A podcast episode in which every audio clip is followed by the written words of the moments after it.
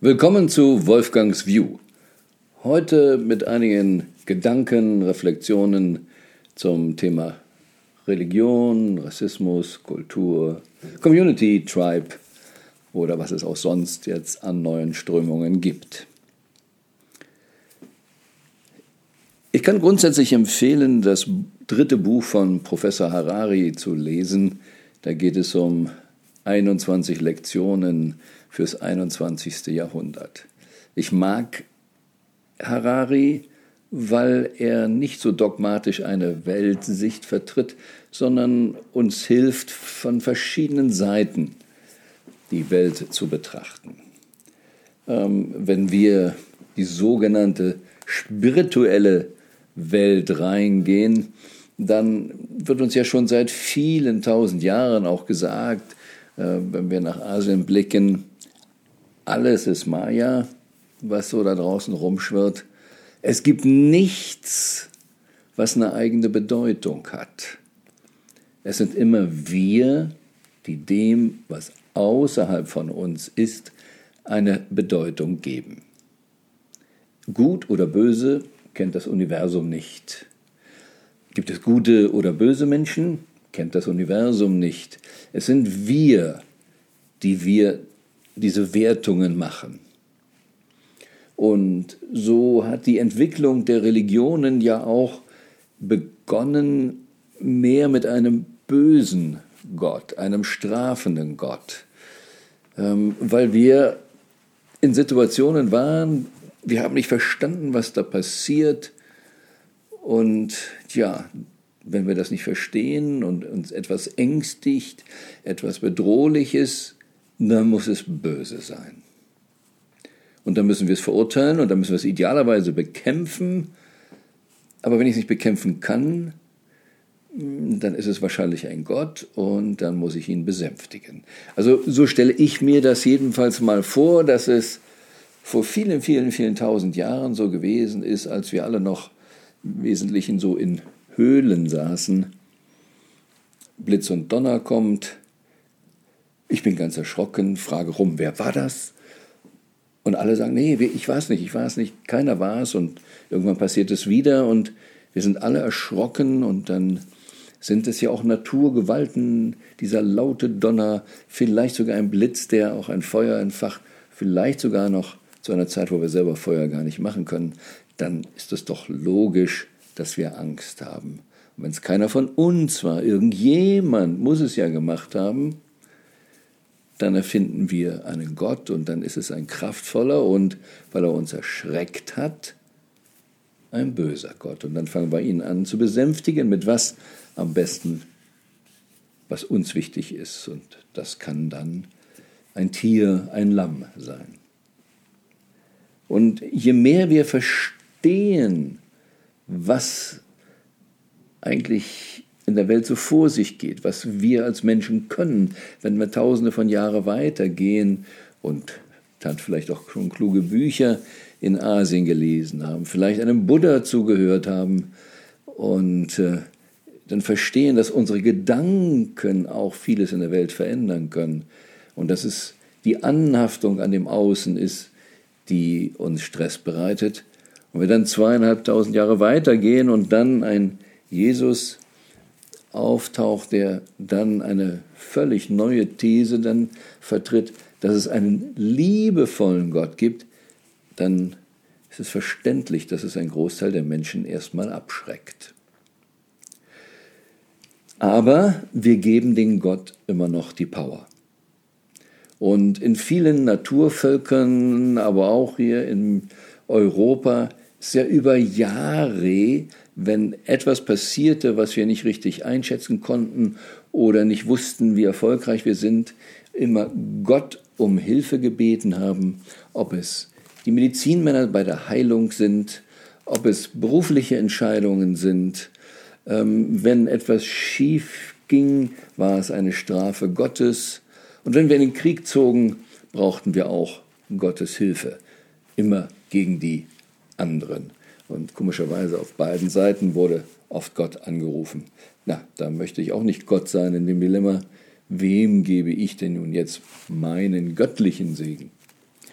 Aber je mehr wir verstehen, und nicht nur verstehen, weil wir es lernen, sondern auch verstehen, weil wir erkennen, dass es da draußen Menschen gibt, die Probleme lösen, ohne jetzt in dem von mir gedachten Sinne mit Gottes Hilfe vorwärts zu kommen, dann heilen die, dann pflanzen die was an, dann erfinden die Maschinen und so viele Dinge, wo früher Gott für zuständig war, sei es nur beim Medizinmann in Heilung und wir heute mehr Erkenntnisse haben durch Mikroskope, durch Computerscanner, erkennen wir mehr und mehr, hm, die Hungersnot, die Krankheit, all das ist nicht allein durch ein Gebet zu regulieren.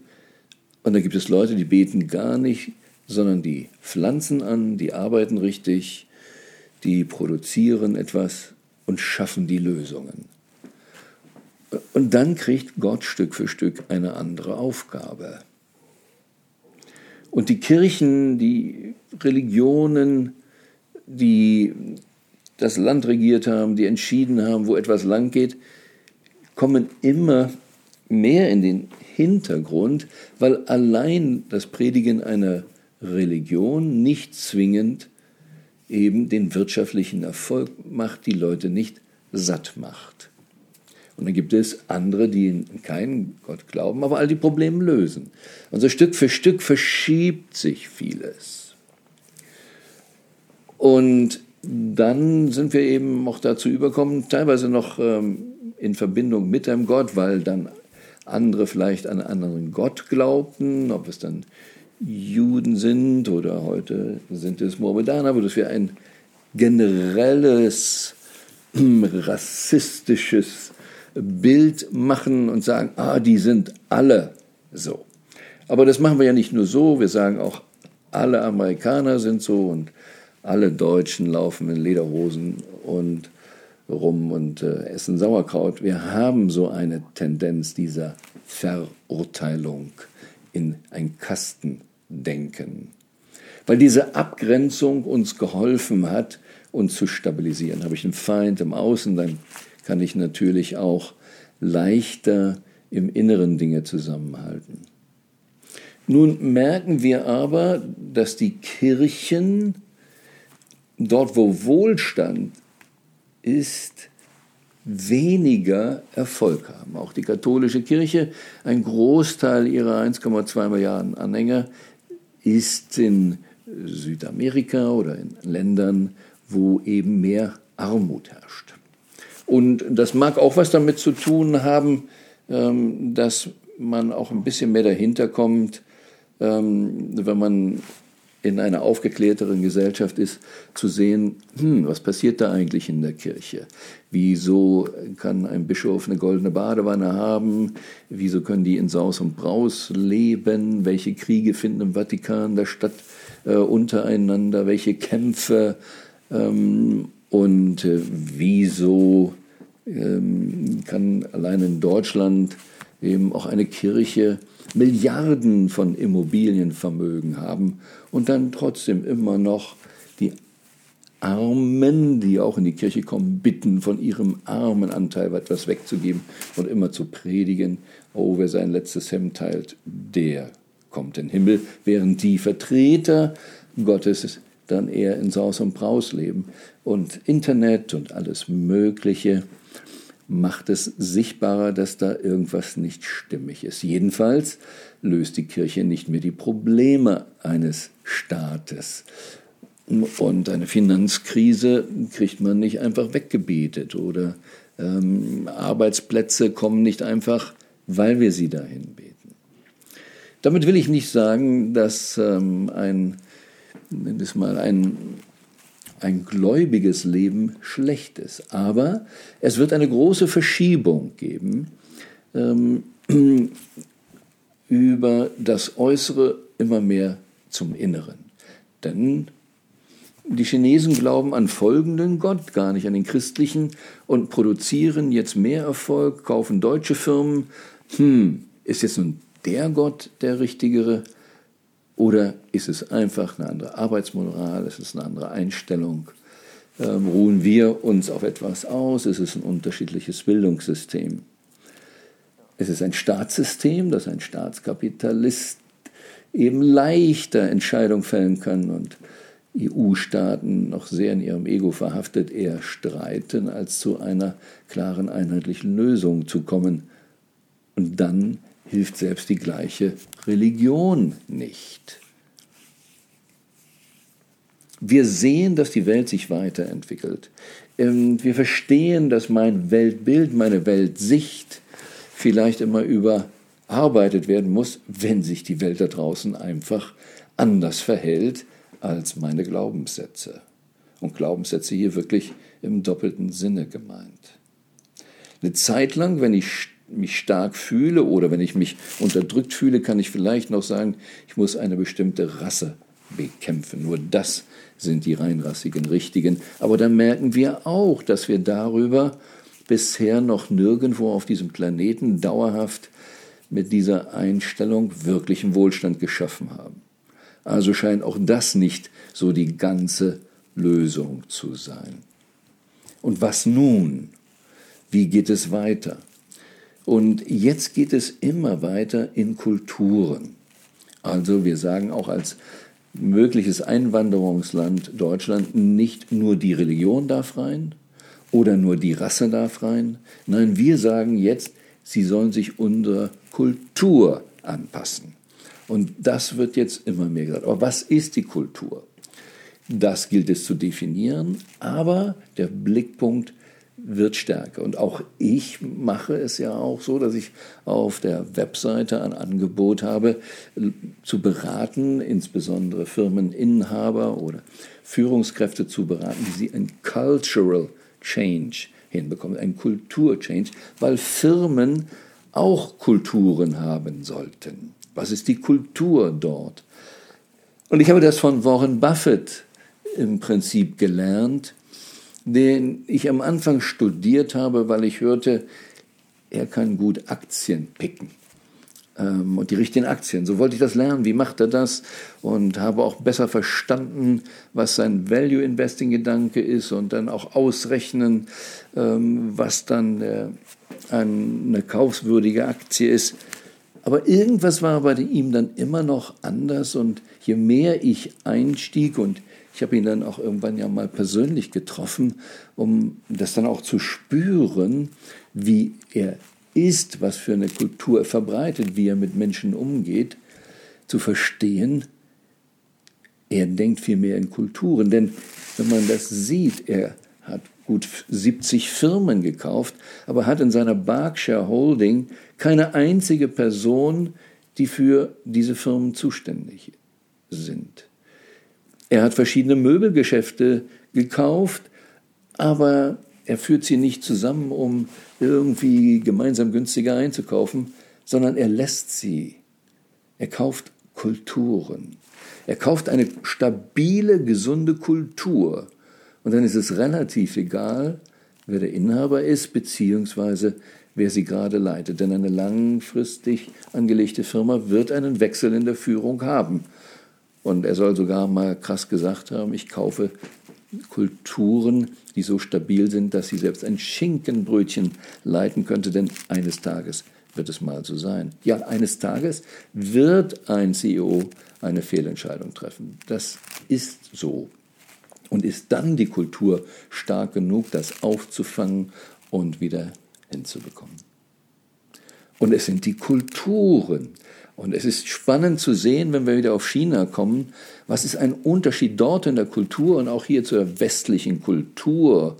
Einer der Gründe, weshalb Menschen, Forscher, Historiker sagen, die Chinesen sind ähm, uns jetzt ein bisschen überlegen, weil wir im Westen viele Jahre oder vor vielen, vielen Jahren mit der Agrarkultur uns entschieden haben, Weizen anzubauen. Und Weizenanbau bedeutet, ja, das wächst nicht das ganze Jahr so streng, ähm, da muss ich nicht andauernd was tun. Ich kann sogar Winterschlaf machen, ich kann getrost irgendwo mal einen Rotwein trinken. Die Reiskultur ist eine ganz andere, da muss man permanent arbeiten, die ganze Familie muss ran und schaffen. Und über Jahr, Generationen ist eine ganz andere Arbeitsethik entstanden. Und das steckt in den Genen drin und deshalb erleben wir es eben auch, dass die Chinesen, auch wenn wir sie hier im westlichen Europa haben, sehr häufig als fleißiger, arbeitswütiger fast wahrnehmen als wir, unsere Kultur und unsere neue Generation, die schon in Wohlstand reingeboren ist, schon eine Tendenz hat, Tendenz hat, der Weizen kann man schon kaufen, können wir nicht immer Winterschlaf machen. Die Kultur wird mehr und mehr entscheiden. Und wir werden eben mit den Kulturen aber auch mehr Menschen zusammenführen, die vorher unterschiedlich waren. Ob es nun die Rassen oder die Religion waren, in einer Kultur kriegen wir eine übergeordnete Ordnung oder andere Kriterien und das wird mehr die Zukunft bestimmen. Und das geht über das Biologische hinaus und ist zu erwarten. Wir sprechen heute ähm, auch nicht mehr so viel in, ich sag mal, im klassischen, auch im Internet sieht man das ja nicht mehr so viel von Community, ähm, was so ein Leben zusammen sein könnte, aber auch ähm, mehr Kommunikation bedeutet, sondern wir nehmen quasi ein altes Wort auf und man sieht es in den modernen, ob es beim Mind ist, die schon Tausende von Menschen weltweit zusammengeführt haben oder auch andere. Sie sprechen immer von My Tribe, mein Stamm. Wir sprechen schon länger in Deutschland von Stammkundschaft.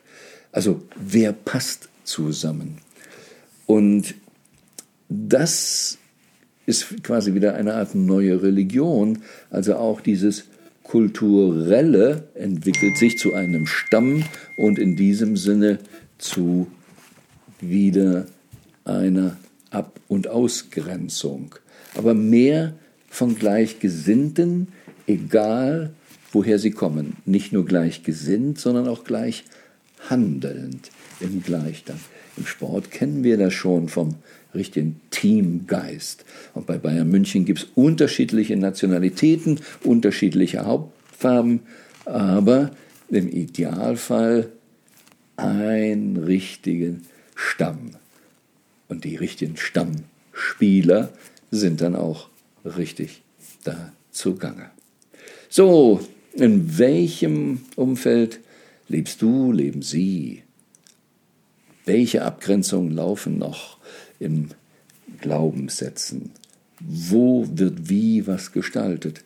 Es ist ganz interessant mal hinzuschauen. Es gibt nichts richtig und falsch. Es gibt nur unsere Bewertungen und dann gibt es nur, funktioniert es oder funktioniert es nicht für ein Weltbild, wie ich es gerne haben möchte.